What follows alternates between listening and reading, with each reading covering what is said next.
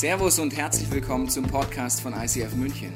Wir wünschen dir in den nächsten Minuten eine spannende Begegnung mit Gott und dabei ganz viel Spaß.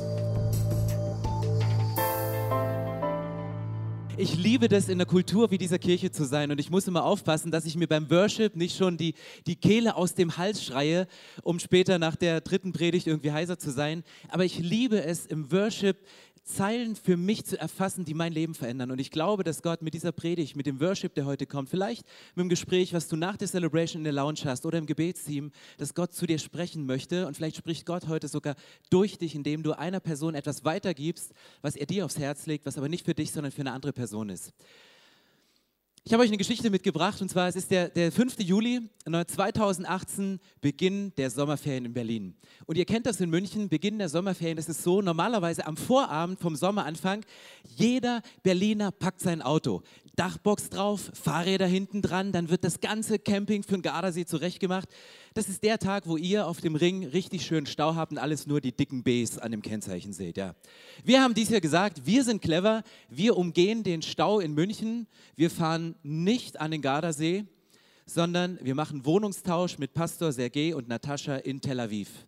Dann haben wir so gemacht und gesagt, hey, wir tauschen Wohnung, wir tauschen die Autos und wie man das so als gute Deutsche macht, man bucht einen günstigen Flug und um nicht noch Zusatzkosten zu haben, haben wir uns als Familie entschieden, nur Handgepäck zu nehmen. Wir haben einen Vorteil, fünf Personen. Katrin, meine Frau, Lisa 18 Jahre alt, Lenny 16 Jahre alt und Pauline 6 Jahre alt. Ja, Pauline war geplant. Wir packen unsere fünf Handgepäcksachen und ich habe diesen Koffer und ich habe Kleidung eingepackt und Schuhe und dann noch eine Predigtschuhe und dann noch Schuhe für nach der Predigt und Schuhe für vor der Predigt und ja, ich könnte auch zur Ladies Lounge gehen, ihr wisst. Aber auf jeden Fall, mein, mein, ich hab, was ich vergessen habe, war, ich habe vergessen, Bücher einzupacken. Und dann kommen wir hin und wir fahren zum Flughafen Schönefeld und Sicherheitsbestimmung für Flüge nach Tel Aviv heißt immer drei Stunden vorher da zu sein. Ferienanfang Sommer dachte ich, okay, vier Stunden vorher ist auch gut. Und dreieinhalb Stunden bevor der Flug geht, mit ein bisschen Verspätung, saßen wir da. Und ich dachte, was mache ich jetzt? Meine Frau Katrin nimmt einen dicken Roman raus, fängt an zu lesen. Meine Tochter Lisa nimmt einen zweiten dicken Roman raus, fängt an zu lesen. Lennart, Powerbank, iPhone, Bose-Kopfhörer auf dem Kopf, versinkt voll in seine Welt. Und ich nehme mein Telefon und, weißt du, irgendwann, nach einer halben Stunde, ich habe alle Insta-Stories durchgeguckt. Das Datenvolumen war aufgebraucht. Ich war am Ende des Internets angelangt. Warst du schon mal am Ende des Internets? Das ist nur Leere absolute Leere, absolute Stille. Und ich war völlig frustriert und ich dachte, ich guckte hoch, meine Frau schon ein Drittel von dem Buch gelesen, ist übertrieben, Lisa genauso viel. Und ich dachte, was mache ich jetzt? Ich habe nichts dabei. Und dann greife ich in meinen Koffer und denke, das Einzige, was ich dabei habe, ist dieses Neue Testament, ist meine NGÜ, meine Bibel. Und dachte, naja, pff, liest du halt Bibel, also kann man als Pastor ja mal machen zwischendurch. Ne? Und dann habe ich überlegt, was liest du? Matthäus, Markus, Lukas, Johannes, Evangelien, kennst du auswendig. Pastor, logisch. Römer zu kompliziert, zu theologisch, Offenbarung zu dramatisch, willst du auch nicht lesen. Habe ich überlegt, pass auf, du machst jetzt folgendes, du liest Bücher, die du lange nicht mehr gelesen hast und habe mich für das erste Buch Petrus entschieden. Weil ich dachte, erste Petrus, das hat Petrus geschrieben und Petrus ist für mich ein leidenschaftlich lebender Leiter und wenn der was sagt, dann, dann hat das bestimmt eine Auswirkung auf mein Leben.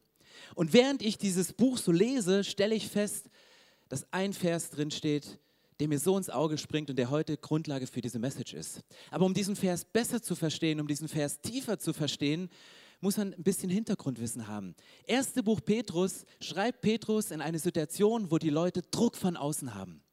Christenverfolgung, erstes Jahrhundert, enormer Druck von außen. Und im zweiten Petrusbrief ändert sich auf einmal seine, sein, sein Wording und der Druck von außen ist weg. Und auf einmal hat die Gemeinde, die ersten Christen haben Konflikte von innen. Das heißt, Petrus schreibt diesen Brief in einen Moment, wo Menschen merken, unser Glaube bringt uns in, in Gefilde, wo wir, wo wir mit Druck zu rechnen haben, den wir nicht hätten, wenn wir nicht gläubig wären. Und er bringt uns in Konflikte innerhalb dieser Kirche, die wir nicht hätten, wenn wir nicht diese Kirche bauen würden. Das heißt, Druck von außen, Konflikte von innen, das ist der Kontext von diesem Vers. Und dann habe ich mir überlegt, wie nennst du diese Predigt? Und ich habe mich für einen relativ simplen Titel entschieden und der heißt Stärke deinen Glauben durch den Flummi-Lifestyle. Jetzt denkst du, Tobi, wahrscheinlich, ja gut, da, mit dem Titel hast du schon mal daneben gegriffen. Also wahrscheinlich, weil, also so Flummi, also ich meine, stärke deinen Glauben, Verfolgung, Druck von außen, Konflikte von innen. Ähm, das ist ja was Tiefes und dann Flummi, das ist so Bing Bong, Bing Bing, das ist irgendwie so ADS-Getue, so, so, so das, das passt doch nicht zusammen. Wie passt das zusammen? Und ihr seid jetzt wahrscheinlich mega gespannt auf diesen Vers, der da steht. Und der Vers fängt wie folgt an. Der Vers lautet, ihr müsst jetzt für eine kurze Zeit leiden. Was hat das mit Flummi zu tun? Hm. Ihr müsst jetzt für eine kurze Zeit leiden. Aber Gott hat euch in seiner großen Gnade dazu berufen, in Gemeinschaft mit Jesus Christus für immer in seiner Herrlichkeit zu leben. Er wird euch ans Ziel bringen, euch Kraft und Stärke geben und dafür sorgen, dass euer Glaube fest bleibt und ihr sicher steht. Ein Hammervers, der hat mich nicht losgelassen am Ende von dem ersten Petrusbrief. Und ich habe drei verschiedene Punkte. Und der erste Punkt ist eine Situation, die wir alle kennen, aber alle nicht lieben, die heißt Gefallen. Der erste Satz ist, ihr müsst jetzt für eine kurze Zeit leiden. Liebst du es zu leiden? Magst du es, wenn du Probleme hast? Ich versuche Leid möglichst zu vermeiden. Ich versuche Leid möglichst aus meinem Leben draußen zu halten, weil Druck von außen mag ich nicht. Konflikte innerhalb der Kirche, Konflikte, bam, innerhalb der Familie mag ich auch nicht.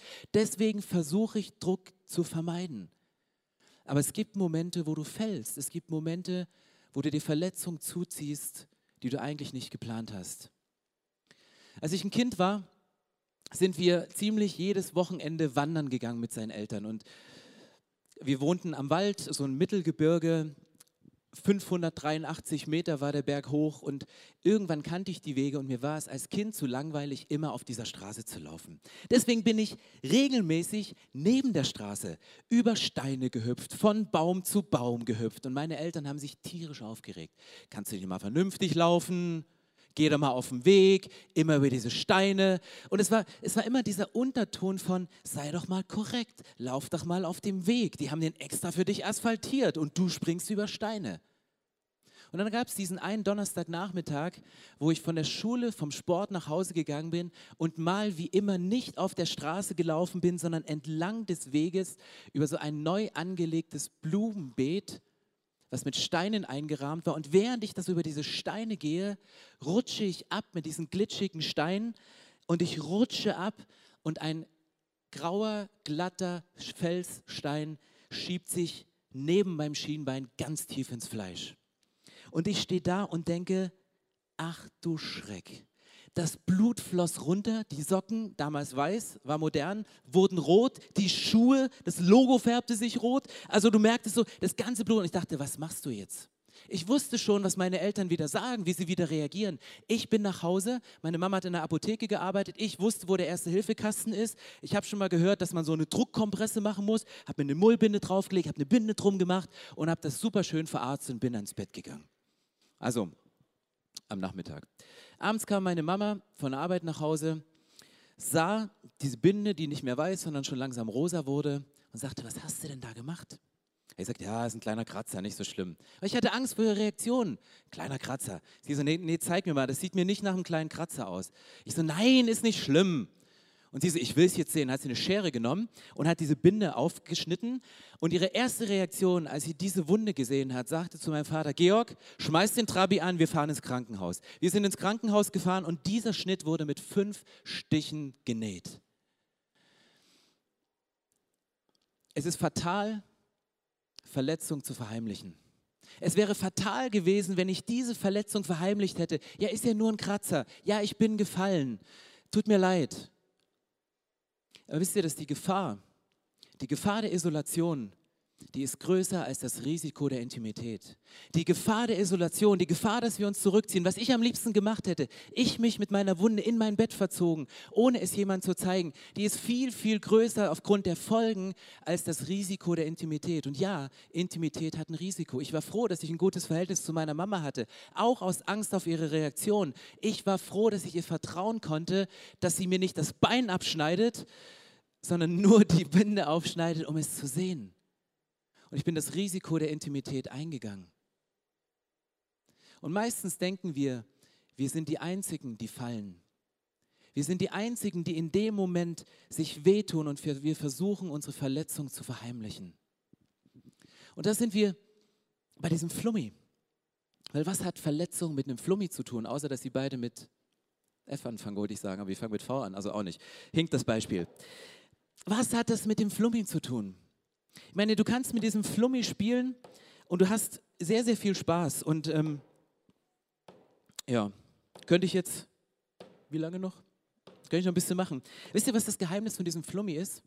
Der Flummi hat eine recht harte Schale und ich schaffe es kaum, diesen Flummi mit meinen Fingern zu zerdrücken. Und trotzdem springt er hoch. Wisst ihr, wo der Flummi am besten hochspringt? Je härter der Untergrund ist. Je härter der Boden ist, umso stärker ist der Aufprall. Hier auf der Bühne, wo so ein bisschen schöner weicher Teppich ist, springt der gar nicht so hoch. Aber hier auf dem Beton, hier kannst du mit derselben, mit derselben Kraft den Flummi viel höher springen lassen. Aber das ist nicht das, was wir in unserem Leben zeigen und das wir schon gar nicht in unserem geistlichen Leben zeigen. Weil wer von uns liebt die Momente, wo wir hart aufprallen? Wer von uns liebt diese Momente, wo, wo du merkst, ey, es ist ein kalter Boden? Wir wünschen uns doch gerne weiche Umstände. Einen weichen Leiter, einen weichen Pastor, einen weichen Chef, eine weiche Beziehung. Aber wisst ihr, was passiert, wenn du weichen Untergrund hast mit einem Flummi? Oh, das ist schon Wahnsinn, oder? Wie der hochspringt. Also, Oh, ja, ich kann's, oder? Weiche Untergründe sind nett, um drauf zu sitzen, aber es bringt dich nicht unbedingt weiter. Vor kurzem kam jemand auf mich zu und sagte, weißt, weißt du, was das Geheimnis von dem Flummi ist? Je öfters du ihn auf den Boden, auf den Beton schmeißt, umso weicher wird der Gummi und umso höher springt er. Die Message wollte ich eigentlich nicht einbauen, weil das heißt, je mehr harte Momente du erlebst, umso höher kannst du springen, umso stärker ist der Auftrieb. Und wisst ihr, was mit dem Flummi passiert in dem Moment, wo er unten aufprallt? In dem Moment, wo der Flummi auf den Boden kommt, ist er total verformt. Und es gibt Momente in deinem Leben, wo du einen Druck hast, wo du in der Zange des Lebens drin steckst und das Gefühl hast, hey, ich kann den Druck nicht mehr standhalten, weil irgendjemand drückt dir, irgendjemand, der nichts mit meinem Leben zu tun hat, der wirkt eine Kraft in meinem Leben aus, die ich mir überhaupt nicht wünsche. Und was sagt die Bibel? Im 2. Korinther sagt die Bibel, und da ist sie sehr realistisch, die spricht die Momente nicht weg. Sie sagt, ich bin von allen Seiten bedrängt, aber ich werde nicht erdrückt. Ich weiß oft nicht mehr weiter, aber ich verzweifle nicht. Ich habe von allen Seiten eine Zange um mich rum. Ich werde von allen Seiten bedrängt. Ich habe das Gefühl, der Druck ist zu groß. Ich muss dem nachgeben, aber ich, ich, ich kann irgendwie nicht. Und ich habe das Gefühl, ich bin gar nicht mehr ein Ball. Ich bin irgend so ein verformtes geistliches Ei, was in der Weltgeschichte rum ist. Aber das ist die Wahrheit. Ich weiß nicht, was deine Zange im Moment ist, die dich in der Gewalt hat. Vielleicht sind es die, die Raten, die du abzahlst für dein Haus oder die Leasingraten für dein Auto, wo du sagst, das ist der Druck von außen, den, den habe ich. Und aufgrund dieser, dieser Raten, die dir diesen Druck machen, kündigst du deinen Job nicht, obwohl du genau weißt, dass es nicht dein Job ist, weil er nicht deiner Berufung entspricht, weil du nicht das Gefühl hast, dass du darin aufblühst, sondern einfach Dienst nach Vorschrift machst. Aber diese finanzielle Zange, die hält dich zusammen, die hält dich da drin. Manchmal halten dich Sachen in einem Umfeld. Manchmal bist du aufgrund von fehlender Konfliktfähigkeit in einem Umfeld, wo du sagst, ich ertrage lieber die Schmerzen von außen, als dass ich einen Schritt gehe. Wir sind von allen Seiten bedrängt. Du hast von allen Seiten Druck. In Römer 12, Vers 2 steht ein Vers und wenn du christlich aufgewachsen bist, und ich weiß nicht, wie viele von heute zum ersten Mal da sind, aber wir kennen diesen Vers und der wird sehr gerne zitiert, so seid nicht gleichförmig dieser Welt, sondern lasst euch erneuern. Und es ist immer so eine Moralkeule zu sagen, hey, macht euch nicht gleich dieser Welt. Es steht aber in der Bibel, derselbe Vers in der Recovery-Übersetzung, er sagt folgendes, er sagt, lasst euch nicht nach diesem Zeitalter formen. Lasst euch nicht nach diesem Zeitalter formen. Lasst euch nicht aufgrund der Regeln dieser Welt, aufgrund der Umstände, aufgrund der Einflüsse, aufgrund des Drucks, den ihr gerade habt, lasst euch nicht verformen von außen, sondern umwandeln durch die Erneuerung des Verstandes, damit ihr prüfen könnt, was der Wille Gottes ist. Der Flummi kriegt seinen Shape wieder von innen. Sobald ich die Zange wegnehme, sobald dieser Flummi wieder vom Boden wegkommt, hat er wieder seine ursprüngliche Form. Aber Gott wird nicht das Ziel deiner Wege sein, wenn die Welt die Quelle deiner Werte ist. Gott wird nicht das Ziel deiner Wege sein, wenn die Welt die Quelle deiner Werte ist. Das wird sie nicht sein. Und er möchte dich umwandeln von innen nach außen. Er lebt in dir, er ist in dir. Und das ist der zweite Teil des Verses. Der zweite Teil, und es geht weiter in diesem Vers im 1. Petrus. Dort steht, dass du gehalten bist.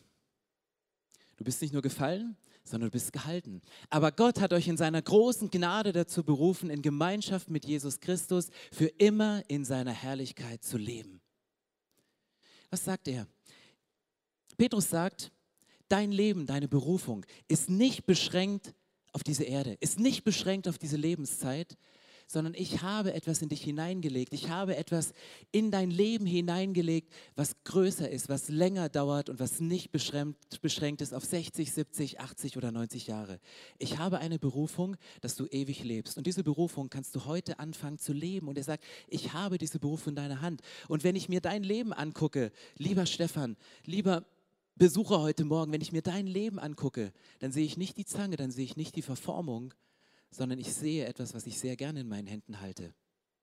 Und Gott sagt, ich halte dich in meiner Hand. Ich sehe dich. Gott sagt, er, Gott ist so crazy, dass er deinen Namen in seine Handflächen eintätowiert hat. Er sagt, dein Name ist in der Hand eingeschrieben.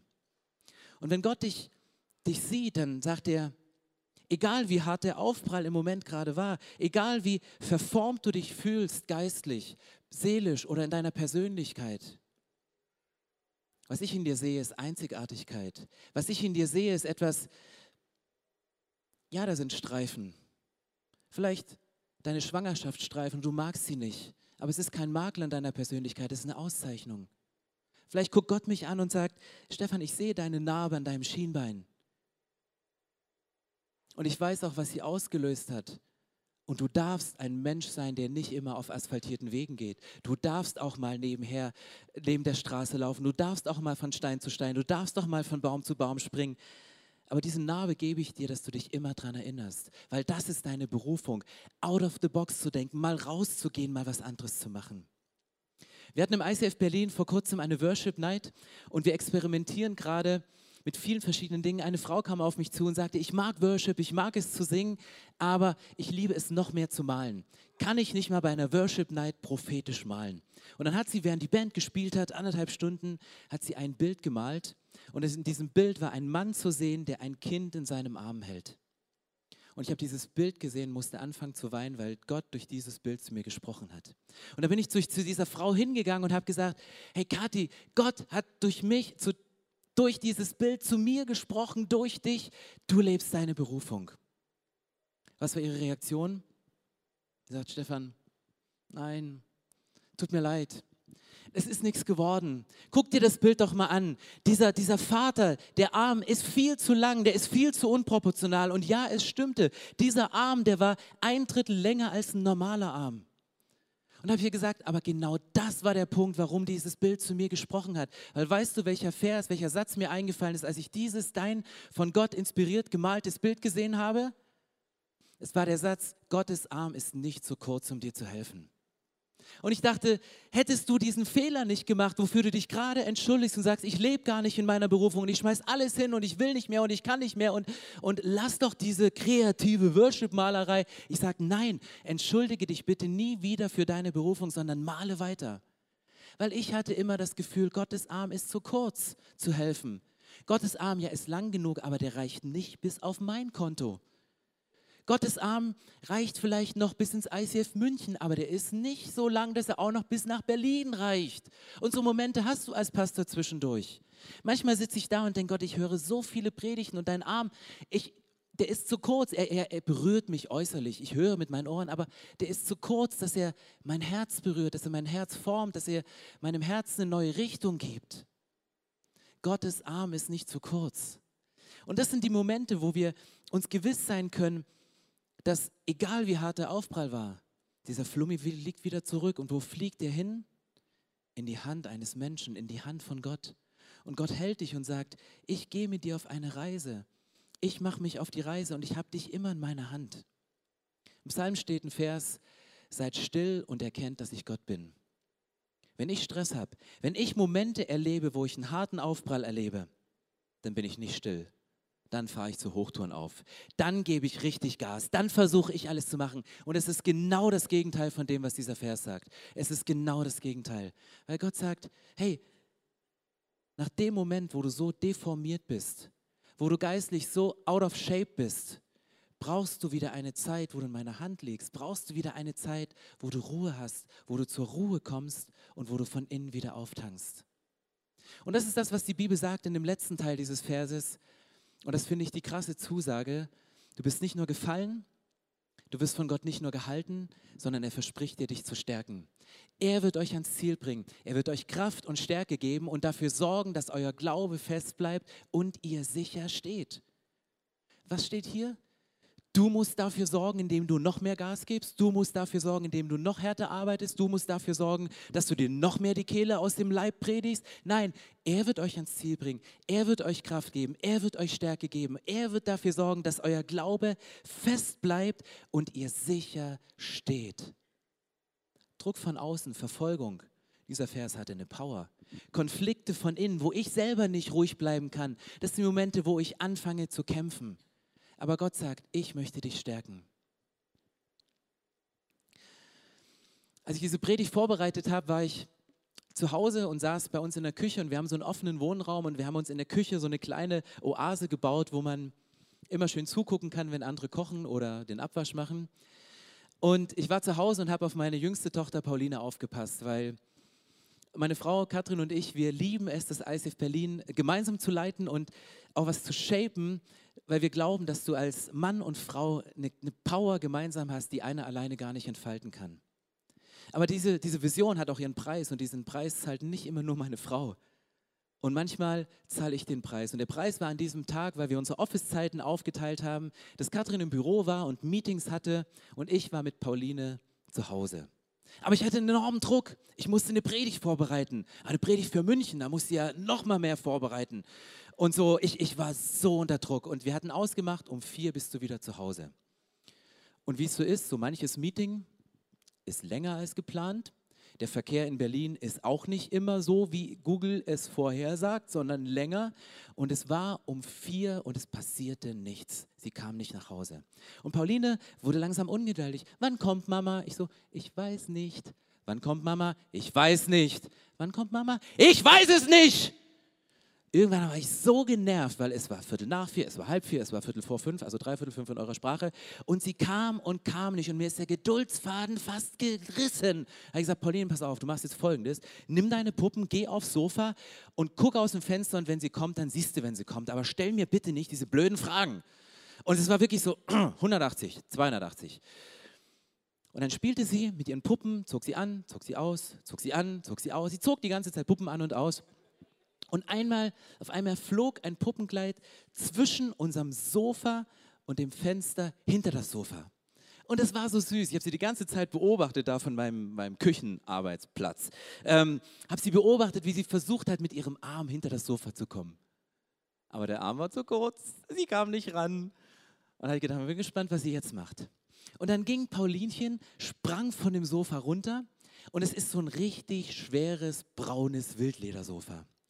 Dann geht sie hinter dieses Sofa, drückt sich mit ihrem kleinen süßen Popöchen an die eiskalte Außenwand und schiebt mit aller Kraft, die eine Sechsjährige aufbringen kann, dieses Sofa weg, sodass ein schöner Winkel entsteht. Sie geht rein, hebt dieses Kleidchen auf, geht wieder rum, setzt sich auf das Sofa, zieht die Puppe wieder an, guckt raus, Katrin immer noch nicht da. Und auf einmal realisiert sie, ich habe ein Problem das Sofa steht nicht so, wie es Katrin hingestellt hat. Wenn Mama zurückkommt, die viel Wert auf Einrichtung legt, dann habe ich ein Problem. Ich muss dieses Sofa wieder zurück in Position bringen. Ich muss dieses Sofa wieder zurückbringen. Und dann fängt sie an, alle Hebel in Bewegung zu setzen. Und ich habe es beobachtet. Und das war der Moment, wo ich die komplette Predigt vergessen habe. Und ich wusste, dass es das beste Beispiel für diese Predigt am Ende wird. Sie geht wieder rum zu diesem Sofa nach vorn und versucht, dieses Sofa zurückzuschieben, aber die Socken, die sie anhatte, sind auf dem Holzfußboden einfach mal weggerutscht. Und hat sie überlegt, ich, das Sofa hat sich keinen Millimeter bewegt, keinen Millimeter wieder zurück. Dann guckt sie sich um und sieht da so ein schönes Rinderfell bei uns vor dem, vor dem Kamin liegen. Also ein veganes Rinderfell, weil in Berlin ist alles vegan. Sie nimmt dieses Rinderfell, sie legt es unter ihre Füße, weil sie dachte, dann rutsche ich nicht so weg, stellt sich auf das Rinderfell und es rutscht Sie rutscht mitsamt dem Rinderfell wieder weg. Dann nimmt sie ein Kissen vom Sofa und nimmt dieses Kissen, legt es auf den, das Rinderfell, stellt sich hin, klemmt ihren kleinen Fuß dazwischen, versucht dieses Sofa zurückzuschieben und sie rutscht Kissen, Rinderfell, alles weg. Und sie war völlig am Ende, sagt, ich habe ich hab doch alles versucht. Ich habe menschlich doch alles versucht. Aber ist ja nicht blöd. Sie kam in die Küche und bei uns in der Küche steht wie in jeder guten deutschen Küche so dieser kleine Ikea-Hocker. So massives Holz, super schwer, dass es eine Sechsjährige tragen kann. Sie nimmt diesen kleinen Hocker, läuft, stellt diesen Hocker hinter das Kissen auf das Rinderfell, stellt sich wieder hin, versucht es und Hocker, Kissen, Rinderfell, alles rutschen weg. Und dann dreht sie sich rum. Papa, kannst du mir helfen? Ich so, klar doch. Und das war der Moment, den du als Elternteil manchmal hast. Ich war nicht zu blöd, um den Fehler zu machen, hinzugehen und sagen, hey, I'm your daddy.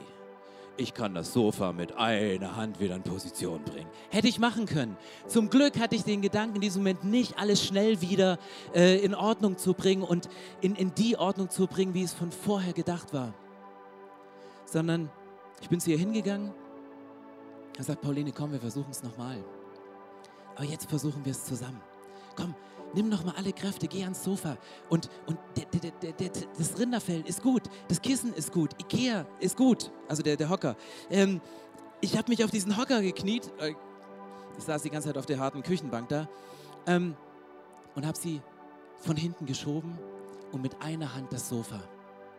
Und so haben wir beide es geschafft, das Sofa wieder in Position zu bringen, wieder alles in Ordnung zu bringen. Und es stand so, wie es vorher da stand, noch viel schöner als vorher. Und sie war stolz wie Pauline, die Starke. Ich habe es geschafft mit meinem Daddy. Was steht 1. Petrus? Er wird euch Kraft geben. Er wird euch die Stärke geben. Er bringt euch zurück in die Berufung.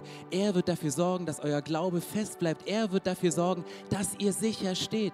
Ich bin so froh, dass ich diesen Vater im Himmel habe, wo ich weiß, in den Momenten, wo ich Dinge in meinem Leben wieder in Ordnung bringen möchte, aber nicht die Kraft habe, um sie in Ordnung zu bringen, weil ich jedes Mal wegrutsche, weil alle Hilfsmittel, die ich mir, von denen ich denke, dass sie gut sind, dass sie einfach wegrutschen und ich keine Chance habe, Dinge wieder in die Position zu bringen, wie sie ursprünglich gedacht waren bin ich froh, dass ich einen Vater im Himmel habe, der clever genug ist, nicht zu kommen und einen, einen auf den zu machen.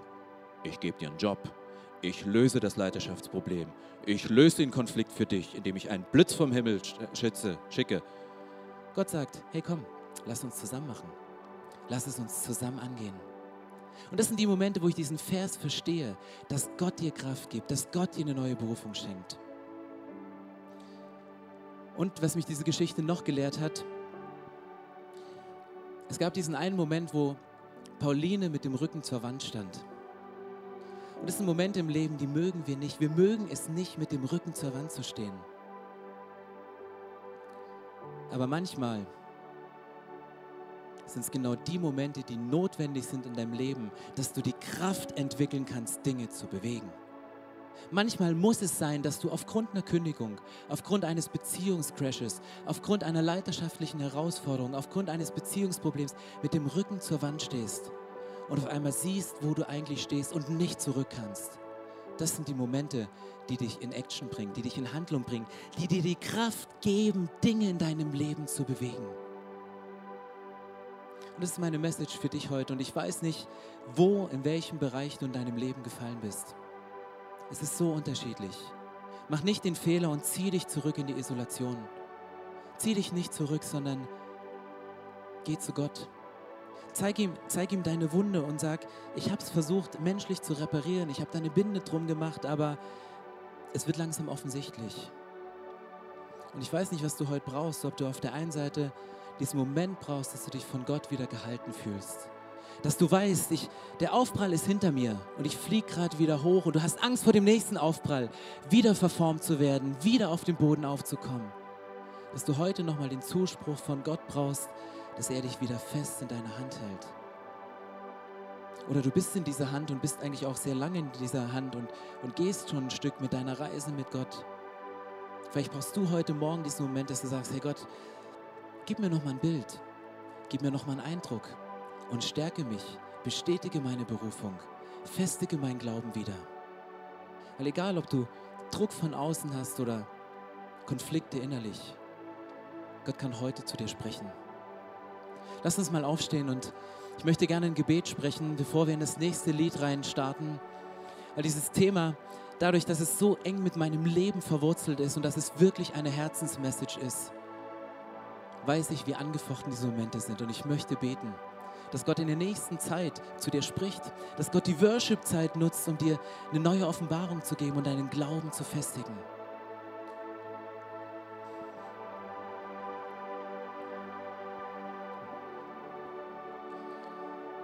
Himmlischer Vater, ich danke dir, dass du heute Morgen durch diesen, diesen einen Satz aus der Bibel gesprochen hast. Ich danke dir, dass dieser Satz aus der Bibel, dass dieser Vers so mit Kraft gefüllt ist, dass diese Kraft bis in unser Herz, bis in unser Leben hineinreicht. Und heute Morgen sind Männer und Frauen und Menschen hier und ich schließe mich damit ein. Wir kennen die Momente, wo wir gefallen sind und wo wir aufgrund des Leides uns Verletzungen zugezogen haben, die immer noch wehtun, die unterschiedlich wehtun, die teilweise vereitern, die teilweise vernarbt sind, aber dennoch sichtbar sind. Und Jesus, du hörst nicht auf zu reden, nur weil die Predigt vorbei ist. Ich bete, dass du jetzt in dieser Worship-Zeit Momente schaffst, wo du ganz individuell zu Menschen sprichst. Dass du ihnen zeigst, dass dein Arm nicht zu kurz ist, um in, in ihr Leben, in ihre Finanzen, in ihre Beziehungen, in ihr geistliches Leben, in ihr Herz hineinzureichen sondern dass du die Kraft hast, sie zu stärken von innen nach außen. Ich danke dir, dass du hier bist und dass du die Atmosphäre verändern kannst und dass das, was im Himmel normal ist, die Atmosphäre des Himmels, durch dich in uns hineingeht und sich diese Atmosphäre in uns ausbreiten kann. Und ich bete jetzt für eine himmlische Atmosphäre, die uns daran erinnert, was du mit unserem Leben vorhast. Amen. Wir hoffen, dass dir diese Predigt weitergeholfen hat. Wenn du Fragen hast, kannst du gerne an info at icf-moenchen.de mailen und weitere Informationen findest du auf unserer Homepage unter www.icf-moenchen.de.